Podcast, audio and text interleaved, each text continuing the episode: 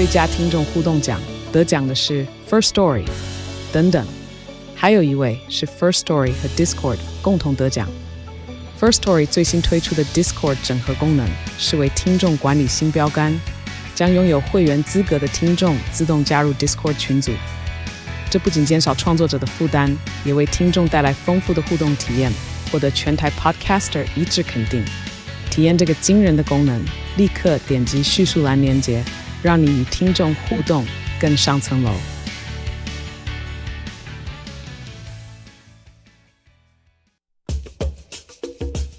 你要泡什么？要泡茶、泡咖啡，可不要泡沫经济；要泡泡糖、泡泡澡，可不要梦想成泡影；要泡菜、泡饭、泡妞、泡书本，就不要政治人物跟咱们穷泡蘑菇。不管泡什么，张大春和你一起泡新闻。台北 FM 九八点一 News 九八九八新闻台，打从六月开始，电影暑假档期正式展开。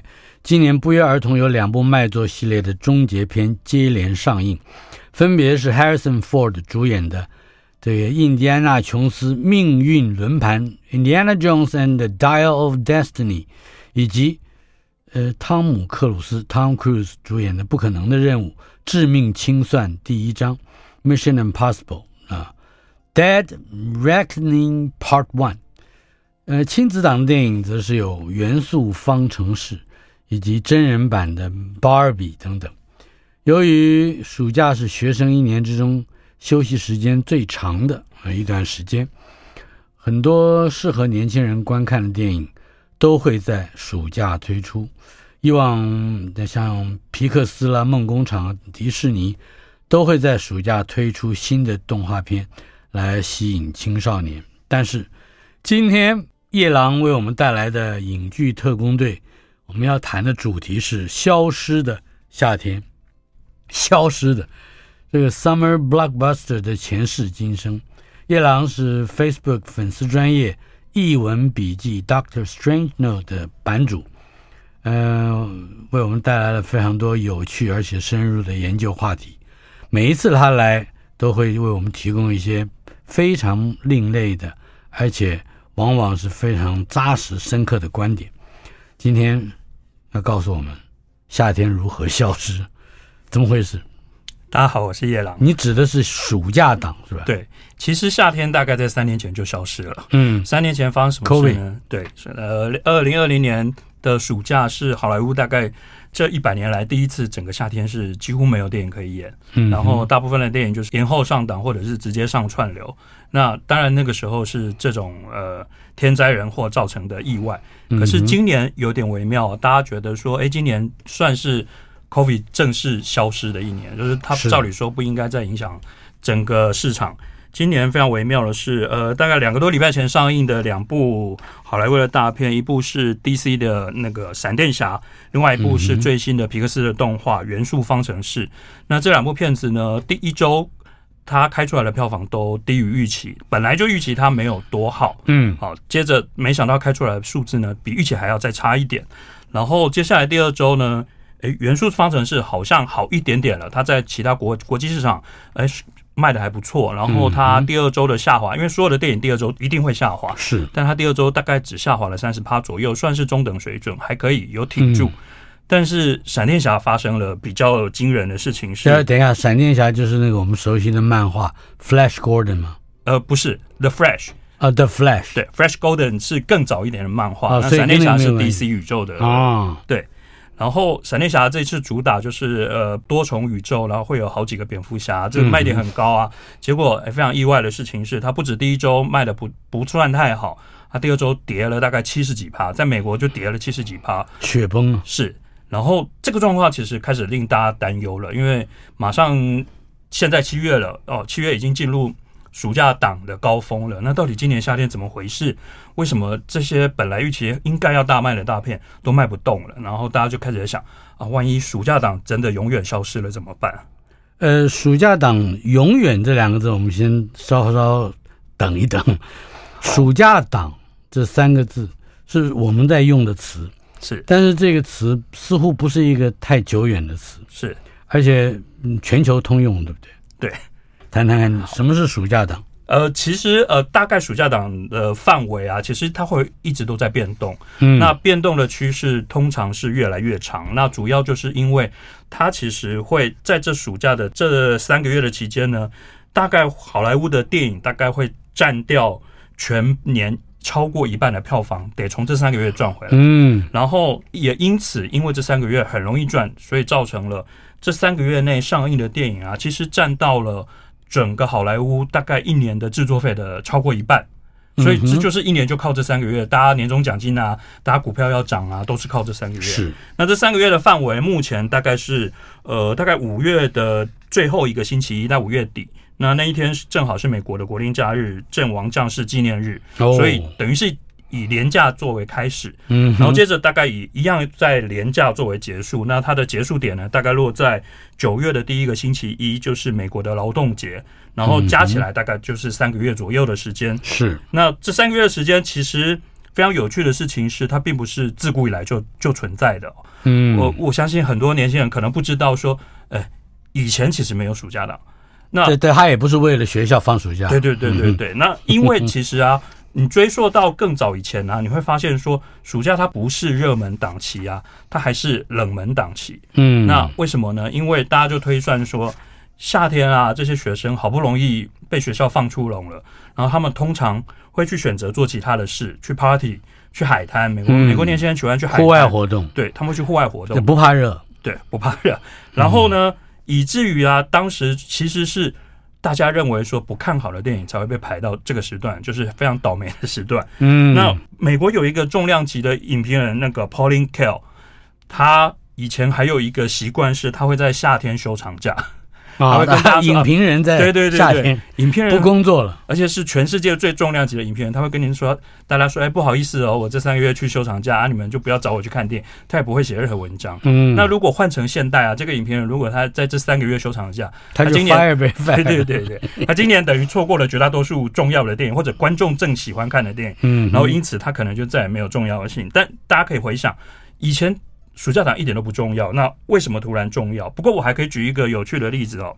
其实那个年代真正重要的档期是什么时候？嗯，那个时候的档期其实是在圣诞节啊。为什么？因为那是成年人放长假，然后而且是全家齐聚一堂，所以圣诞节大家有机会一起全家去看电影。所以其实大家可以回头看哦，很多好莱坞的经典卖座电影，比如说《乱世佳人》。齐瓦戈医生、十诫这种史诗级，然后耗费巨资，都是破纪录的成本的电影啊，是。他们会选择在圣诞节档期上映，哦，因为只有这个时间，我才有机会把成本赚回来。也也就是我们的贺岁片，没错，差不多。嗯哼。那可是，在一九七年代之后呢，大家发现说，哎，圣诞节好像慢慢输掉了，只有那些亲子电影被发配到圣诞节，比如说《哈利波特》。哈利波特其实前几集都在圣诞节演，那到底谁夺走了圣诞节的档期呢？其实就是暑假。嗯嗯，呃，在一九八零年代，嗯，暑暑假好像跟嗯 Double Seven 有一点纠葛。对对对对对，谈谈那个故事。是那个呃，其实零零七也尝试过，在一九八零年代尝试过公暑假，然后因为他其实大部分时间他其实都在。呃，圣诞节上映。对对，我我我想起来了，在台湾大多数的都是，除了前面一两集啊，我记得比较特别热的时候，包括是是像那个 Sean Connery 的后后来是，以及演《七海游侠》的那个呃罗杰摩尔 Roger Moore，对，对。他们大概都是在台湾的过年的对。贺这贺岁片零零七。是。是吧，那个时候台湾最大的档期其实就是过年，嗯，非常类似。它正好接着美国的这个圣诞节，没错。而且大家也可以看到，那时候台湾的电影比较不会跟美国同时间上，会稍微缓冲一下。但是现在大概几乎都是同一天了。那那零零七在一九八零年代末期发生什么事？呃呃，其中一部我我记得应该是。应该是罗杰摩尔的尾巴，或者是提摩西达顿那一部，嗯，试着在暑假上映。他们想说，那我要有野心一点，我们来吸引年轻人。结果那一部票房非常差，然后最后还造成了整个系列中中断了好多年，不敢再重新启动。那之后，那一定是 Timothy Dalton 应该是因为美国的影评人对他非常真的非常命，说他说这个呃，他们的原来的话是七十个字啊，嗯、呃，说的非常准确，说 Sean Connery 是挑起两个眉毛的大师，罗杰摩尔也成功的 successfully 举起了他的一根眉毛，那但是 Timothy Dalton 他是两只眉毛特别沉重。而底下却有两只抬不起来的小眼睛，跟老鼠一样的小眼睛。哦，这个这个很很粗暴啊！确实，所以他演了一集就再见。对对对，那个是最低潮，所以之后一直隔了好几年。我记得那是大概停留最长的时间，没有没有跑个电影的时间，嗯、没有零零七。对，嗯哼。好，暑假档这样说好吧？呃，他他的严格如何？他是怎么开始的？呃，其实我们甚至可以精确推算到几月几号哦，一九七五年的六月二十号，而且。六月二十号这个日子呢，还不是随便挑的，显然是有看过日子的。嗯嗯。因为美国美国的学生是从六月初就放暑假了，是，所以这时候大概暑假已经进了进入到第三周左右。嗯。那三周左右的状态，就是年轻人该去疯的都去疯了，疯过了。对，他们在疯完了以后，在想啊，那我下一件事要做什么？嗯。然后有部电影就上映了，这部电影呢是个年轻的导演史蒂芬史匹柏。Steven Spielberg 是他当年的当年的那个算是他开天辟地的巨作，就是《大白鲨》。嗯，不过没错，那《大白鲨》其实有一个非常重要的地位。这件事呃，不只是 Spielberg 他自己没有料到，我相信发行的公司环球其实自己也没有料到这个电影最后会造成这么巨大的影响哦。那主要是因为好莱坞其实一直在。打磨所谓的高概念电影 （high concept） 这个概念，嗯，那所谓 high concept 其实当然是事后大家去研究的人去给它的名称。那指的是说，好莱坞其实创造了一种商业公式，就是我要想办法创造一个剧情。非常简单，很容易传播，它就是一个非常容易理解的情境，然后能够让所有的在行销的过程当中，所有人可以在三十秒的广告马上就知道你在演什么，而我马上就可以决定我要不要去看。那这个 high concept 应该是 low concept，很很简单，是不 是？要非常简单明确，对，要非常简单，很容易传播。然后，而它其实有一个缺角，high concept 其实是在讲它的故事。其实它有一个缺角是什么？有这样一个 high concept 之后，它其实少了一个块面，是我要如何用行销的工具来让这个 high concept 很快的瞬间传播到全世界。那大白鲨做到了。那大白鲨它的 concept 是什么？所以我就是找个东西来咬你。对。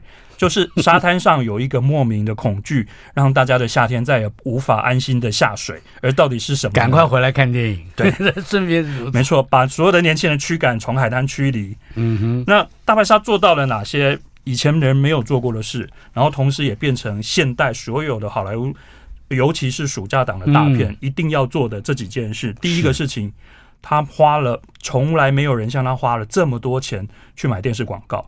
他当时总共这部片花了八十万买电视广告，八十万美金，八十万美金。其实现在看起来并不是很多，是吧？是，但是在当时从来没有人这样买。当时，当时可能买五万、十万就很了不起了，从来没有人买过八十万。嗯，那这个规格到今天已经膨胀到什么程度呢？我们刚刚提到闪电侠，闪电侠买了两千万美金，两千万美金。对，所以大家可以知道说。这从大白鲨实验成功了，大家知道说，我透过电视反复播放，观众就会出门。那这是第一件事。第二件事，从大白鲨开始呢，美国的好莱坞电影开始办巨大的记者招待会。嗯，这记者招待会是给谁呢？给全世界的记者，他把所有人都找来了，然后甚至帮你买单机票。你就算是台湾的记者，就算是非洲的记者，他也给你一张机票钱，然后让你去住豪华旅馆，然后帮你关在里面。三天，这三天让你做什么呢？大家轮流排班，每个人都有机会去访问这部电影的男主角、女主角、导演、制片这些事。你讲每个人都有机会，几乎每个人。嗯，那因为对他们来说，只要你回去愿意帮我传播，对我来说这个机票一一非常值钱。对我来说，这支机票完全有代价的。嗯，对。然后指挥票价，然后接下来。他们同时在发明了一个在这之前其实没有人做的事情，是他们逼着史蒂芬·史匹柏上场去接受访问。导演是，就是说把导演当明星来，没错，来炒作。在这之前呢，其实好莱坞很少把导演推第一线，所以通常即使是最有名的导演、最卖座的电影，大家都不知道他长什么样子。对，像这个那些大西部片子那些个，对对对，有一有一个都没有没有，是是是啊，对你可能很多经典的导演，我们其实不太记得他怎么长相，是，可是七零年代之后，哎。你看每个导演，我们都知道他长什么样子。我们知道，呃，James Cameron 长什么样子，嗯、我们知道 Ridley Scott 长什么样子，因为他们会不断的接受访问了，我们不断的在报纸、在电视上看到。那这个事情从大白鲨开始的。等一下，这也应该是跟 Steven Spielberg 个人的这个出场，也就是上场秀起霸亮相有关。没错，他本来在那个时代，我记得他的第一部片子 Duel 是。决斗。横冲直撞大逃亡。啊，那个叫 横冲直撞大逃亡。哦，他就是讲一个一个可怜的，嗯、呃，应该说广告什么代理商吧，在在外面，应该我们叫 A 一的，是碰到了一辆巨大的货柜车，货柜车就霸凌他，大概就是一个 road rage 加霸凌。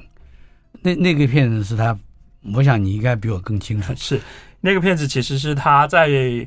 他在南加大吧，我我可能是南加大的学校的毕业毕业制作，嗯，对，然后结果被环球的老板看上了。第一个，他就先请他说：“我来，我来，我来投资你拍成长片。”第二个，他就是也延揽了他，你开始来我们片场上班，他就是开始让他指导电视影集，然后之后很快的他就帮他拍了电，给他钱拍了电影。我想起来了，有一那个时候正好是有一部电视影集，或者说。像很像电影的类型的一部影集，叫做叫我们今天叫美剧，叫做呃神探葛伦坡，没错，是不是？神探葛伦坡里面就有好几部，在开篇大概第一二三四集里面，至少就有一部到两部是 Steven Spielberg 没错，而且大家想象他那时候才二十岁，是二十多岁，非常惊人。嗯哼，哇，这时间过得那么快了。对对对，他已经都快要进入退休的状态了。嗯哼，对。哎，那这个把导演当成明星来炒作，应该也跟当时好莱坞的的某一个企集体企图有关吧？呃，主要是因为他们希望尽可能的传播新闻话题，让你不断的讨论，不断的讨论。那当然，明星是一个卖点。接下来他们开始觉得，那导演也是个卖点，导演也应该要变成新闻话题。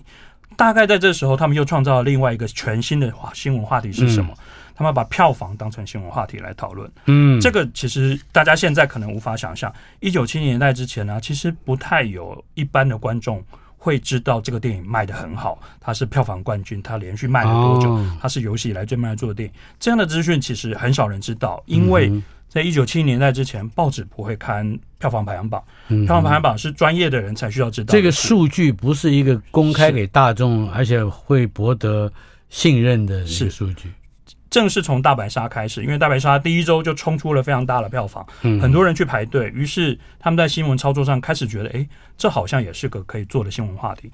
从这之后，在电影院门口排队，以及我第一周上映第一天。第一个周末到底卖多好这件事变成了一个必要的新闻话题，就像以后大家直到现在，我们每个礼拜一要看的就是，哎，这个周末到底谁卖的最好啊？还有就是观众也会因为媒体这样报道，电影公司这样宣传，而特别跑去排队。没错，就是我就是那个排队的，你就有那个社交的急迫性，觉得大家都 看了，我没看有点丢脸，嗯，跟不上话题啊。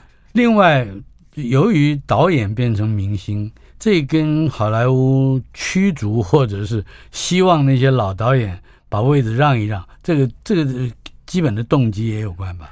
对，那一九七零年代正好好莱坞有一个非常独特的现象是，整个好莱坞的片场的主管开始年轻化了。那大概接着，它是紧接着一九七零年代整个社会运动的思潮，有些年轻人慢慢崛起。这些年轻人其实当然后来还是选择了体制，他可能进到呃体制里面开始去上班。他们当了主管之后，其实一九七零年代大家看到一个非常有趣的改朝换代，是很多年轻的导演给得到了机会，像 Spielberg，然后还有一些新的年轻的片场主管得到了机会，他开始取取代那些老人来决定说，其实观众想看的是这个电影，不是那个电影。嗯，那所以一九七零年代其实有一批大换血发生了，然后同时也创造了一九八零年代我们看到好莱坞电影最大的高潮。那当然，一九八零年代的高潮其实是奠基于一九七零年代这些片场主管，因为他们看中了几个年轻人，这几个年轻人包含了谁？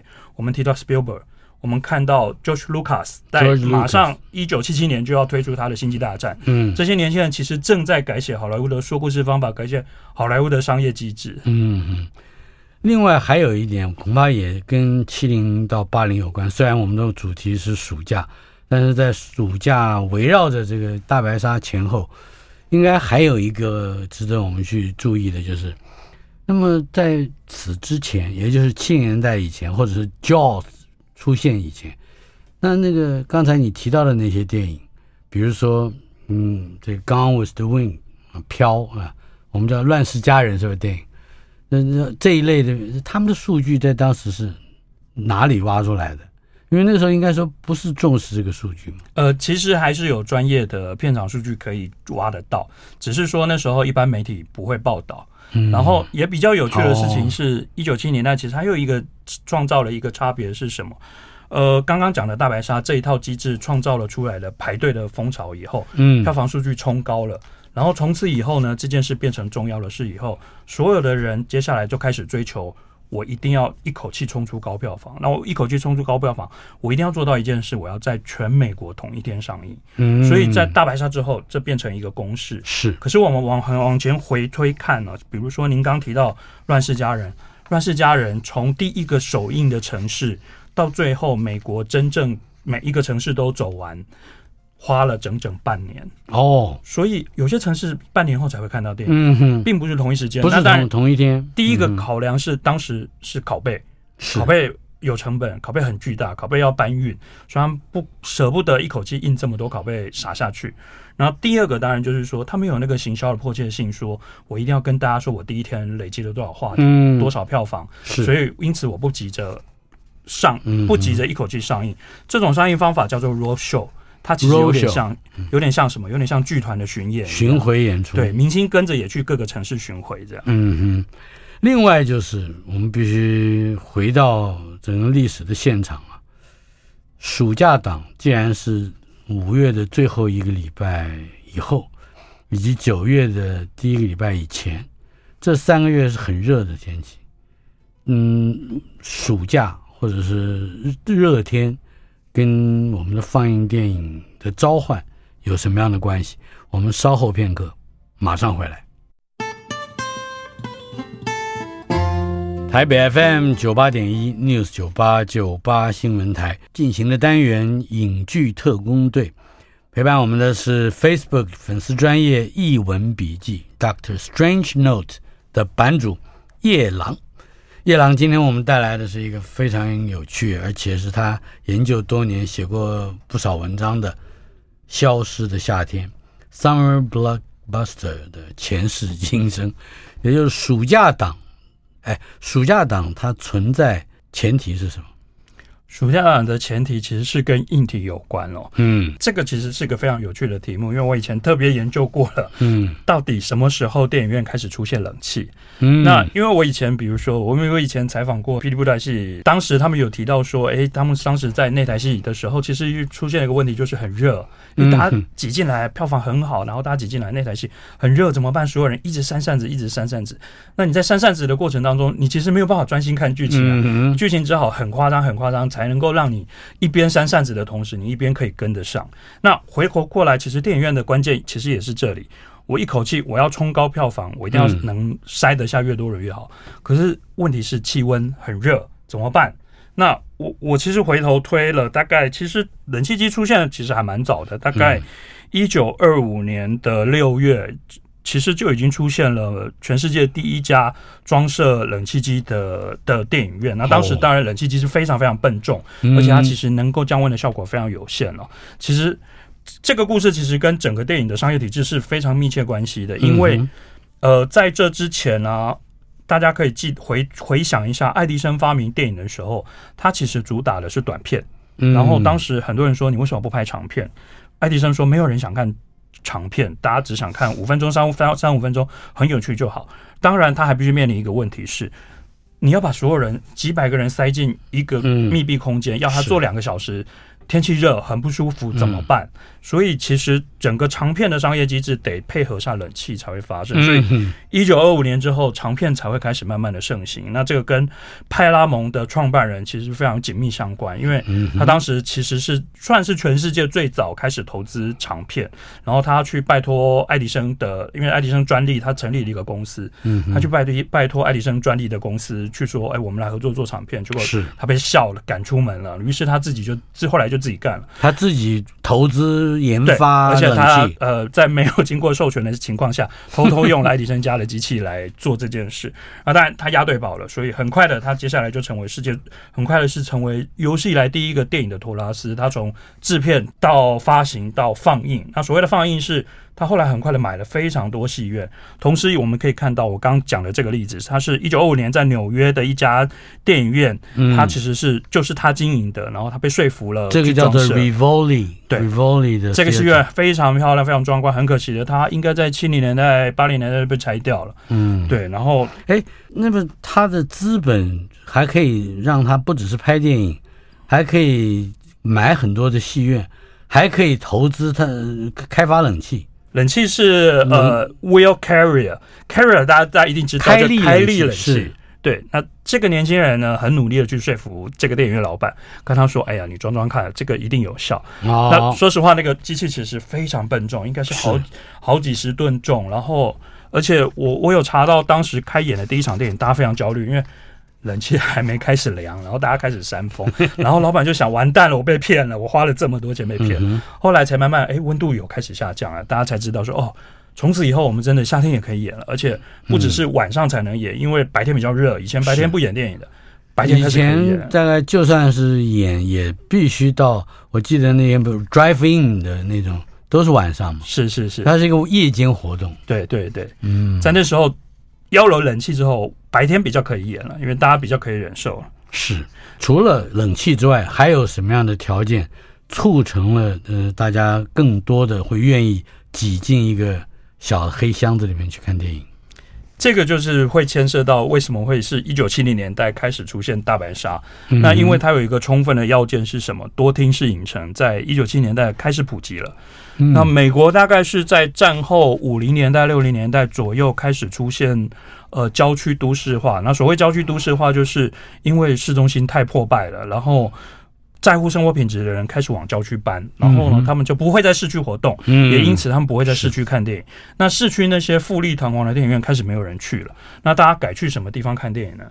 于是，在郊区开始出现了两个风潮，第一个就是购物中心，我们现在熟悉的 shopping mall，shopping mall 就是那个时代开始出现，在一九六年代左右开始出现。嗯、随着 shopping mall 出现的是多厅式影城。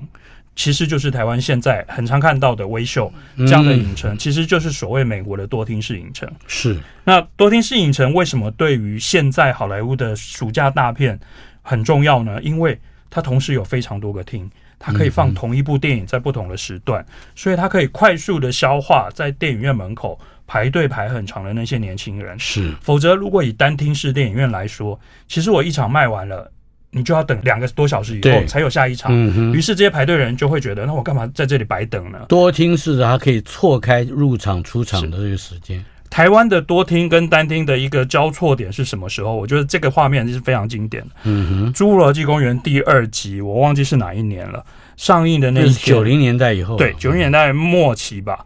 上映那一天，西门町的国宾大戏院，那当时是台湾全台湾最大最好的单厅式戏院。嗯，西门町的国宾大戏院创下两个纪录，第一个纪录是他在那一年成为全世界单厅收票房收入最高的电影院，哦、因为太多人挤进去看，为了看这个电影。嗯，但第二个呢是一个负面的新闻是，那有一天早上大家疯狂的去排队，电影院还没开门就排队，排队排队排队，等电影院开门，票房卖卖很快卖完了。大家跟后面排队人说：“啊，不好意思，今天都没有电影可以看，请你们回家吧。”大家开始闹事，然后闹到最后警察来了。是那这其实也显示的是多厅式影城其实符合了这样的需求。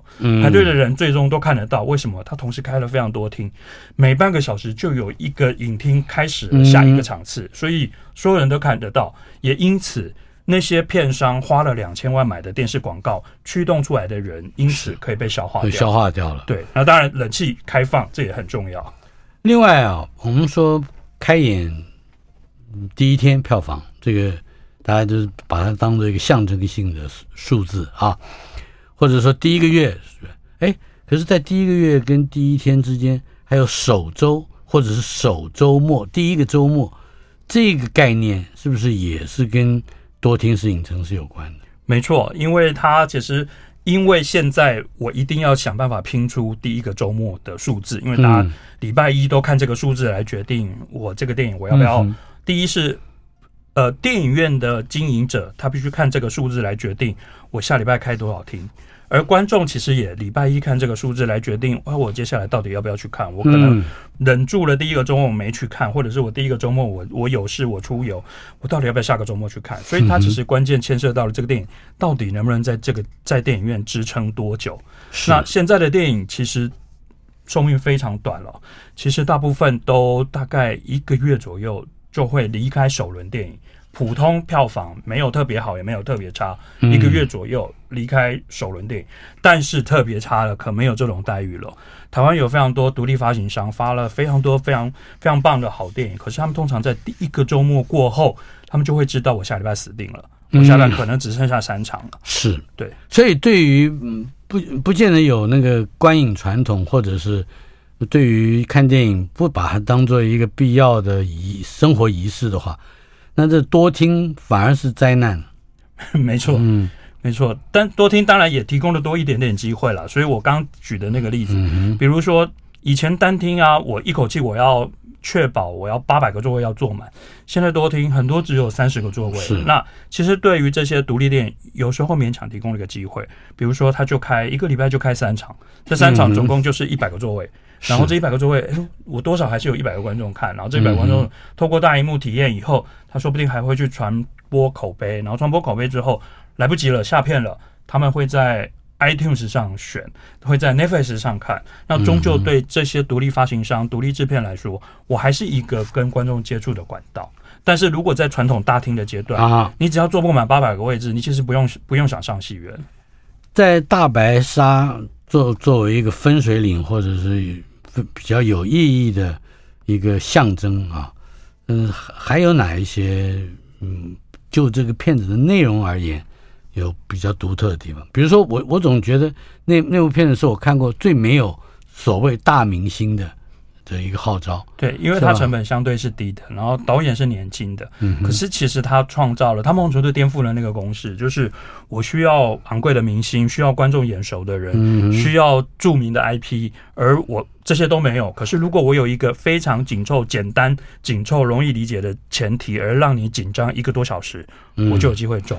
对啊，那个就是一个大鱼张了嘴巴吃所有的人。没错，所以其实跟他的横冲直撞大逃亡是非常完全一样的。对，横冲直撞大逃亡是两辆车，一个大车欺负小车，而在这部大白鲨里面，Roy Scheider、呃 Robert Shaw、Richard Dreyfuss 这三个明星都不能说是一线的好莱坞的大明星，而且都是歪瓜裂枣的，不是 不是不是很帅的那种，是吧？而且好像也没有。也没有女主角，对不对？对对对，这是一个非常独特的模式哈。没错，呃，一九七二年的《教父》也可以谈一谈，它似乎也是对跟这个同步上映机制有关。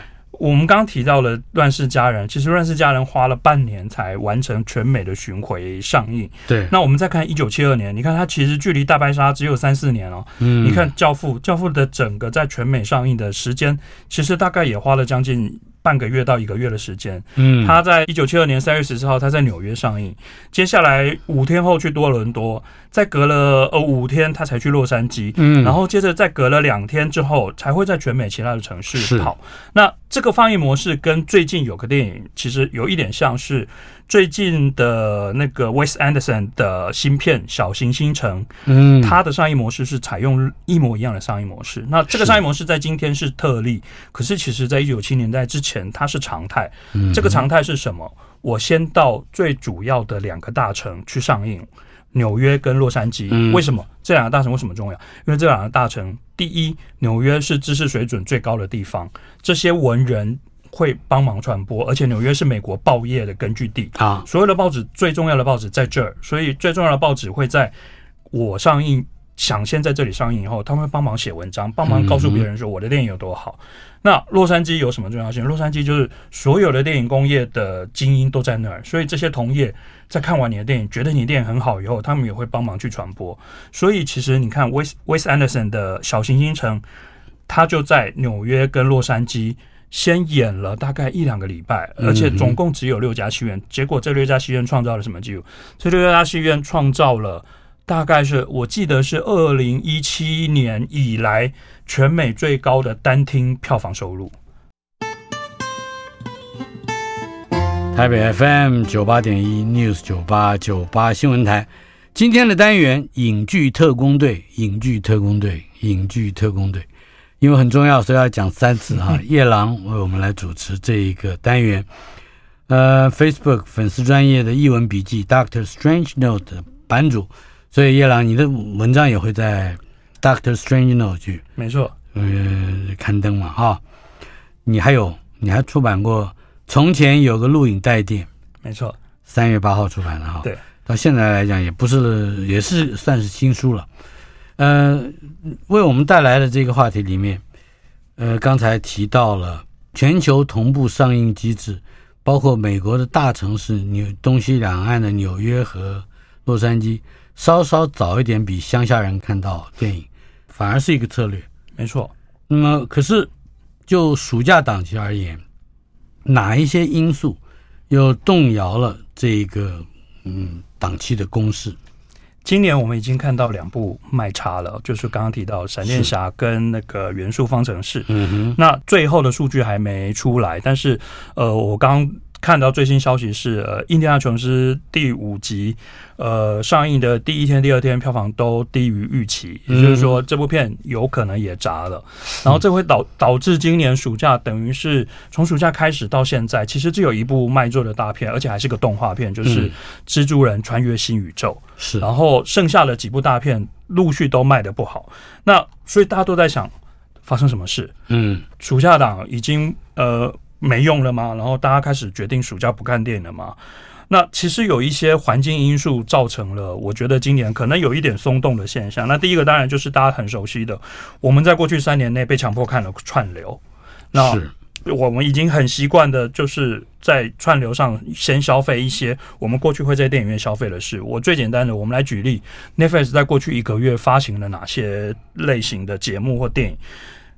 阿诺·施瓦辛格，这个过去从来都是在电影院的人，他主演了他第一部电视剧，叫做《FUBAR》，然后对，是个动作喜剧，是他传统的类型，但是是个电视剧。嗯、再来是漫威的《复仇者联盟》的导演跟他的男主角来演了《惊天营救》的第二集，导演自己也演，呃，导导演的主。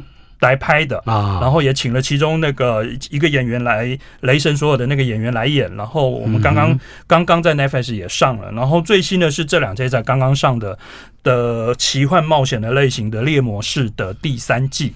嗯、大家可以看到这三个类型演员、主角、导演，其实都是传统我们会在好莱坞的戏院。我们在夏天暑假档的戏院看到了类型。嗯、Netflix 很努力在做一件事，告诉你说，你就在家里可以享受一样的享受。嗯、哼反过来说，其实大家都在讨论为什么呃，披萨皮克斯的元素方程式为什么卖的不好？嗯、其实它被归咎于说。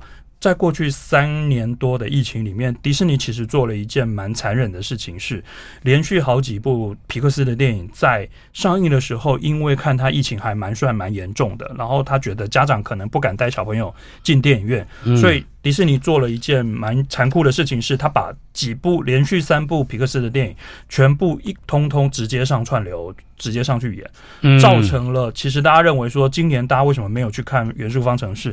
其中一个理由就是家长开始觉得没关系啊，在家也可以啊，在 Disney Plus 上就看得到。嗯，那虽然现在可能看不到，那他已经有这样的预期心理，他就觉得没关系。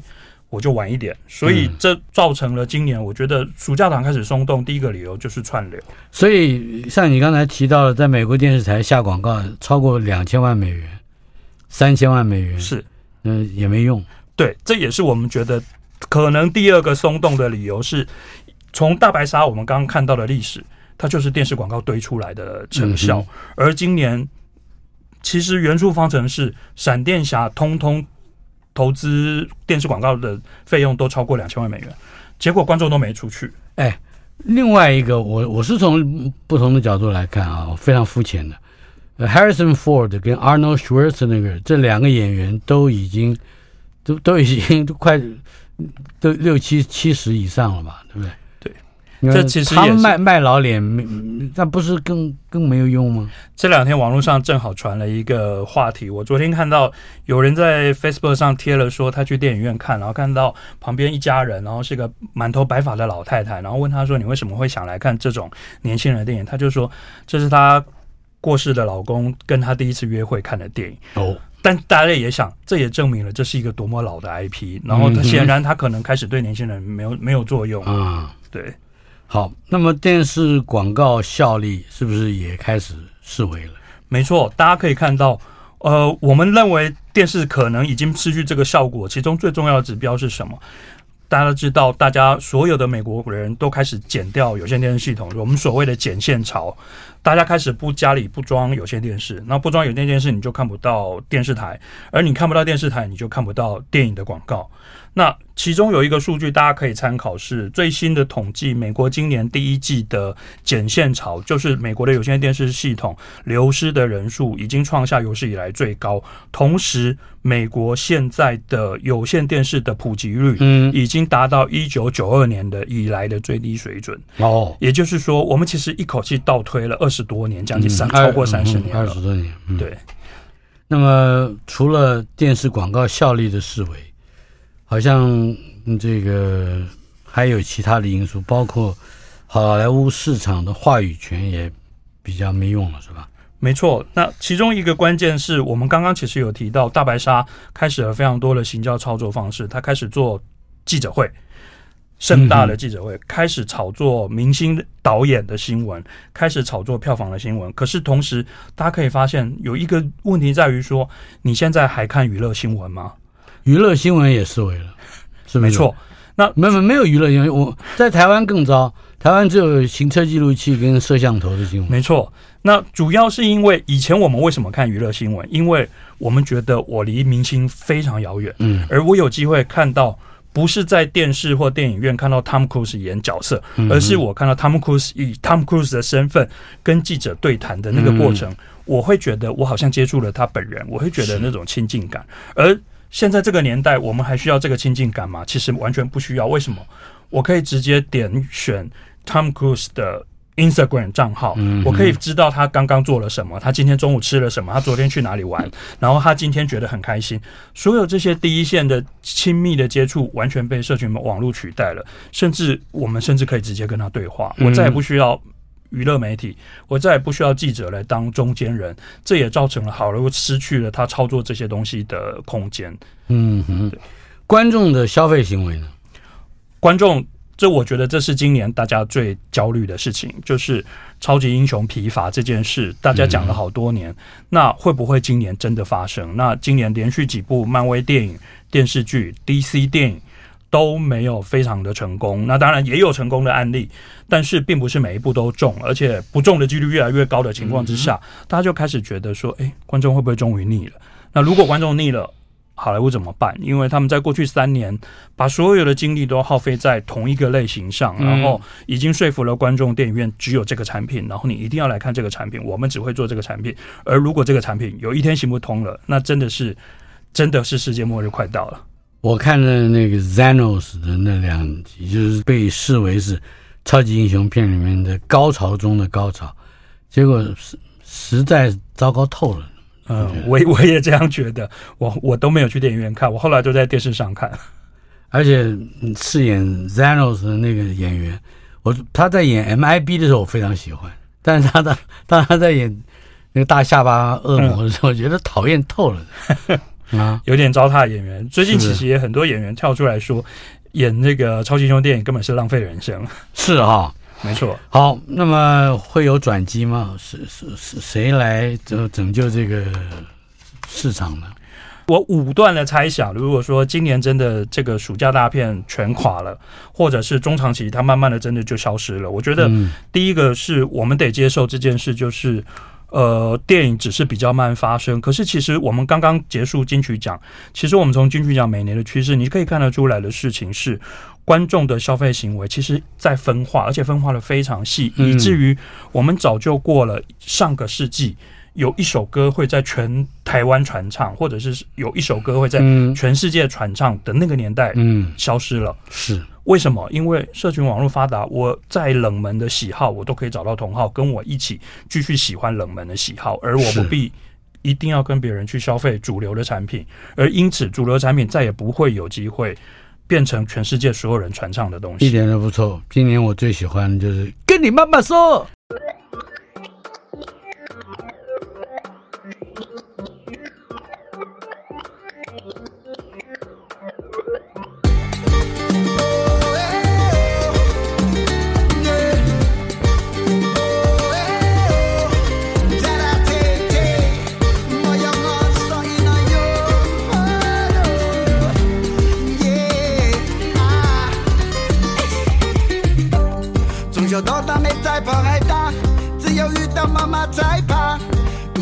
所以我觉得美国影视产业在这几十年啊，其实快速的恶化的状况之下，它赔钱的电影又越来越多啊。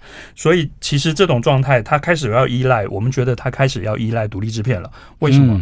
这是谨慎创新的来源。所以比如说，我们今年看到 A 二四，看到它的创造力，而这样的创造力可能会成为好莱坞最后的救命所。可以稍稍再仔细一点的为我们描述一下，像 AI 二四这样的制作公司。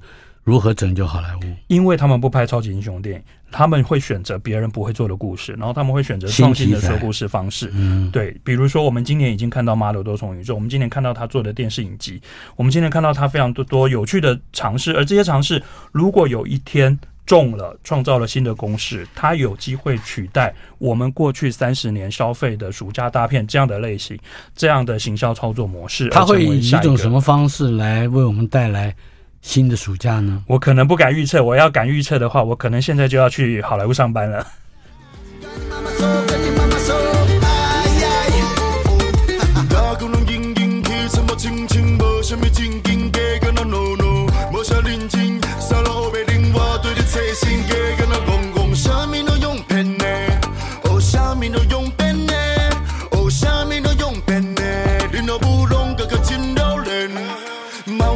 颗心不定，我会改掉烟的抽飞的尼古清，辛苦你出身拜佛，只为改我的运。请你相信你的孩子是有好的命运，我会努力拼，拼拼拼，你的养老金，亲亲亲，焕然一新，叮叮，给你妈妈说，叮叮，耶，跟你妈妈说，跟你妈妈说。